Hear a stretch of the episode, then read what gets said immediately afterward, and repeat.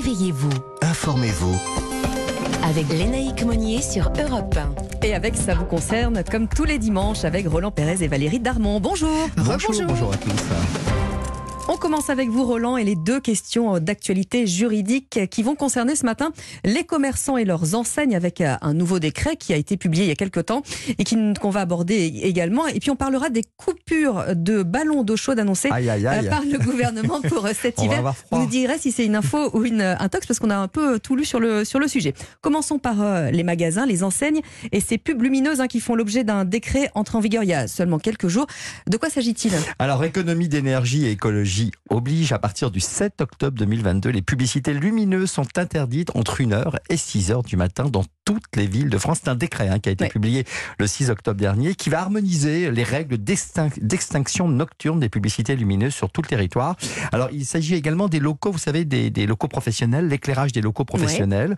Euh, on peut voir parfois des bureaux allumés Pas comme, ça. nous parfois, hein, Euh, ouais, pas, toujours bons élèves. euh, ils, doivent être en fait éteints au maximum une heure après la fin de leur occupation et peut-être euh, rallumés également à 7 heures ou une heure avant le début de l'activité. C'est-à-dire que si on, si on part de ces locaux, il faut qu'une heure après, ces locaux soient définitivement éteints. éteints. Et si on revient pour travailler, eh ben, on a le droit de les allumer une heure avant. Est-ce qu'il y a des exceptions quand même? Il y a toujours des exceptions, Bah oui. Et bien sûr, elles concernent tout le mobilier urbain.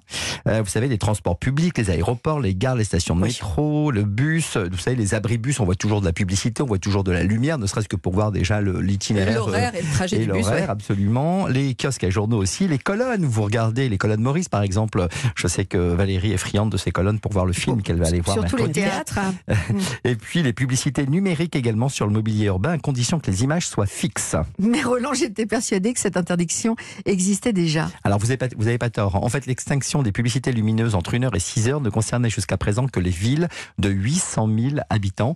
Et puis je parlais des mobiliers urbains. Ben alors eux, ils vont être confrontés également à cette obligation d'extinction des publicités à compter du 1er juin 2023. Alors, quelles sont les sanctions Et on passe notamment euh, aux fêtes de fin d'année qui arrivent, et là, ça clignote de partout. hein. Alors un petit avertissement d'abord, et, et puis euh, et puis 1500 euros maximum d'amende. Et puis quand même, sachez que pour les, la veille des jours fériés chômés, ça veut dire qui annonce un peu les fêtes, Mm. et pendant la, de la période des illuminations euh, de Noël, eh bien le maire peut décider de suspendre cette, interdic- cette interdiction. Ouais, il y a des villes qui ont déjà pris euh, cette, euh, cette décision. Deuxième question, Roland.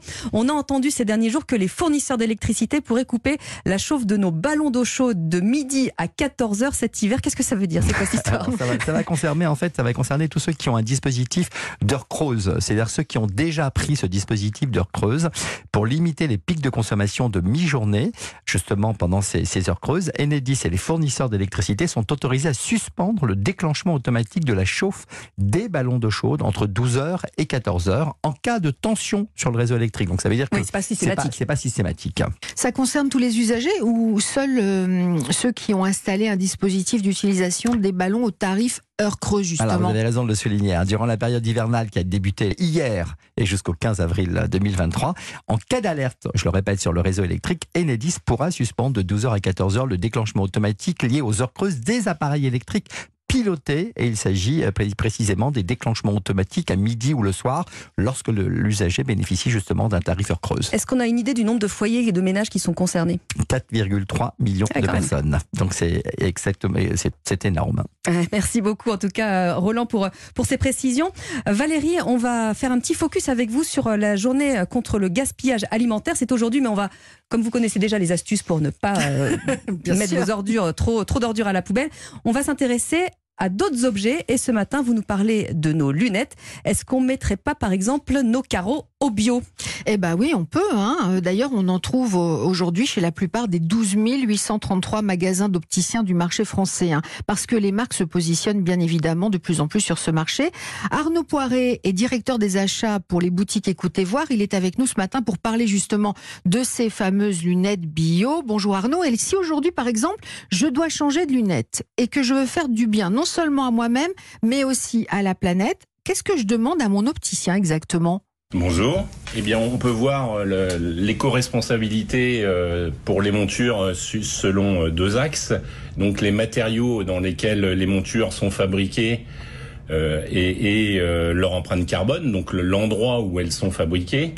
Donc, en ce qui concerne les matériaux, il, existe des matériaux qui sont biosourcés, tel que le bioacétate. Donc c'est un matériau qui est innovant et plus respectueux pour l'environnement car il ne contient pas de pétrole. Euh, et l'acétate de cellulose, qui est un mélange de fibres, de bois et de coton, est issu de sources renouvelables et non épuisables. Euh, en complément, le plastifiant qui est utilisé est lui aussi d'origine végétale. Il est fait à base d'herbe, de maïs ou de blé. Mais c'est quoi la grande tendance en fait? On parle pas mal aussi d'huile de ricin, de bois éco-géré, certifié, du liège aussi. Chez Écoutez Voir, euh, on travaille avec euh, une matière qui est qui s'appelle la Green Fib, qui est également 100% biosourcée. Et les avantages de cette matière, c'est que tous les déchets euh, qui sont euh, faits euh, pour fabriquer des montures sont réutilisés pour fabriquer d'autres montures. De plus, avec les, les lunettes en green fibre qui nous sont rapportées par nos clients, on peut fabriquer d'autres lunettes et ça jusqu'à trois fois. Combien ça coûte ces lunettes vertes?